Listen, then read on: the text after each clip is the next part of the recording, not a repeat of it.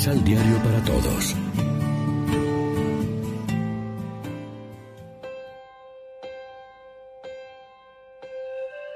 Primera lectura. El Señor hizo llover azufre y fuego sobre Sodoma y Gomorra. Del libro del Génesis. En aquel día, al rayar el alba, los ángeles apresuraban a Lot diciéndole, Vamos, toma a tu esposa y a tus dos hijas, para que no perezcas a causa de los pecados de Sodoma. Como Lot no se decidía, los tomaron de la mano a él, a su mujer y a sus dos hijas. Los sacaron de su casa y los condujeron fuera de la ciudad, porque el Señor los perdonaba. Cuando estaban fuera, uno de los ángeles le dijo, Ponte a salvo, no mires hacia atrás, no te detengas en el valle, ponte a salvo en los montes para que no perezcas. Lot le respondió, No, te lo ruego, tú me has favorecido a mí, tratándome con gran misericordia al salvarme la vida.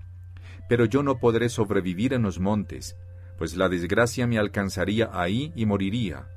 Mira, aquí cerca hay una ciudad pequeña en donde puedo refugiarme y salvar la vida. ¿Verdad que es pequeña y puedo vivir en ella? El ángel le contestó, Accedo a lo que me pides, no arrasaré esa ciudad que dices. Aprisa, ponte a salvo, pues no puedo hacer nada hasta que llegues allá. Por eso la ciudad se llamó Soar. El sol salía cuando Lot llegó a Soar. El Señor hizo llover desde el cielo azufre y luego sobre Sodoma y Gomorra. Arrasó aquellas ciudades y todo el valle, con los habitantes de las ciudades y la hierba del campo, la mujer de Lot miró hacia atrás y se convirtió en estatua de sal. Abraham se levantó de mañana y se dirigió al sitio donde había estado con el Señor. Miró en dirección de Sodoma y Gomorra toda la extensión del valle, y vio una gran humareda que salía del suelo como el humo de un horno. Así, cuando el Señor destruyó las ciudades del valle y arrasó las ciudades en las que Lot había vivido, se acordó de Abraham y libró a Lot de la catástrofe. Palabra de Dios. Te alabamos, Señor. Salmo responsorial del Salmo 25. Ten compasión de mí, Señor. Examíname, Señor, ponme a prueba, sondea mis entrañas y mi corazón, porque tengo tu bondad ante mis ojos y camino en tu verdad. Ten compasión de mí, Señor. No me trates como a los pecadores, ni me castigues como a los sanguinarios, que en sus manos llevan infamias y las tienen llenas de soborno. Ten compasión de mí, Señor. Yo, en cambio, camino en la integridad, sálvame y ten compasión de mí. Mi pie se mantiene en el camino recto, en la asamblea bendeciré al Señor. Ten compasión de mí, Señor.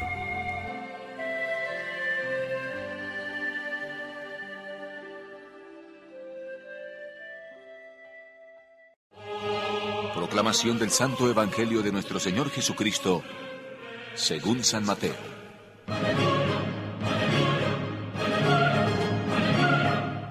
Después Jesús subió a la barca y lo seguían sus discípulos. Se desató una tormenta tan grande en el mar que las olas cubrían la barca, pero él dormía. Los discípulos se le acercan y lo despiertan diciéndole, Socórrenos, Señor, que nos hundimos. Jesús les dice, Gente de poca fe, ¿por qué tienen miedo? después se pone en pie, da una orden a los vientos y al mar, y todo queda tranquilo. Aquellos hombres, llenos de admiración, exclamaron, ¿Quién es este a quien hasta los vientos y el mar obedecen? Lección Divina. Amigos, ¿qué tal? Hoy es martes 2 de julio y como siempre nos alimentamos con el pan de la palabra. Mateo escribe para las comunidades de los judíos convertidos de los años 70, las cuales se sentían como un barco perdido en el mar revuelto de la vida, sin mucha esperanza de poder alcanzar el puerto deseado. Por eso quiere infundirles confianza y seguridad que no deben temer a nada. ¿Quién es Jesús para nosotros? Esta debe ser la pregunta que nos lleva a continuar la lectura del Evangelio todos los días, con el deseo de conocer más y más el significado y el alcance de la persona de Jesús para nuestra vida. De esta pregunta nace la Cristología.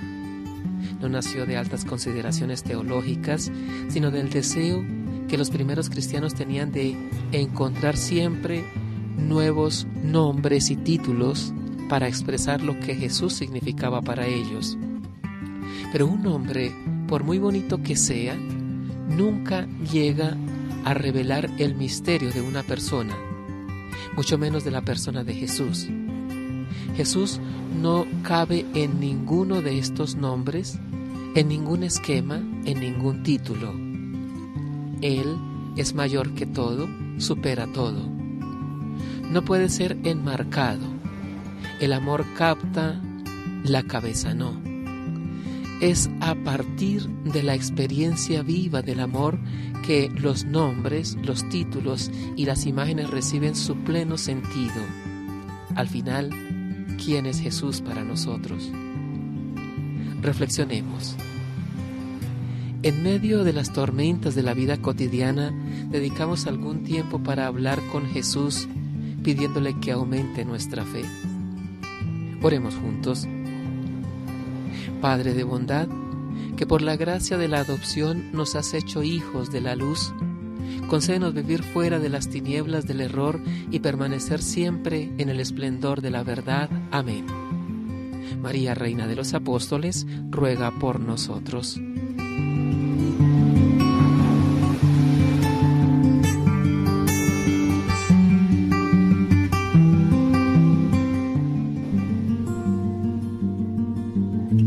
Los ocho pasos de la Alexio Divina adquiriendo el emisal Pan de la Palabra en Librería San Pablo o distribuidores.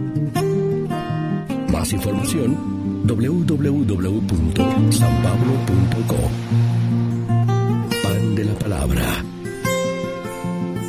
Vive la reflexión.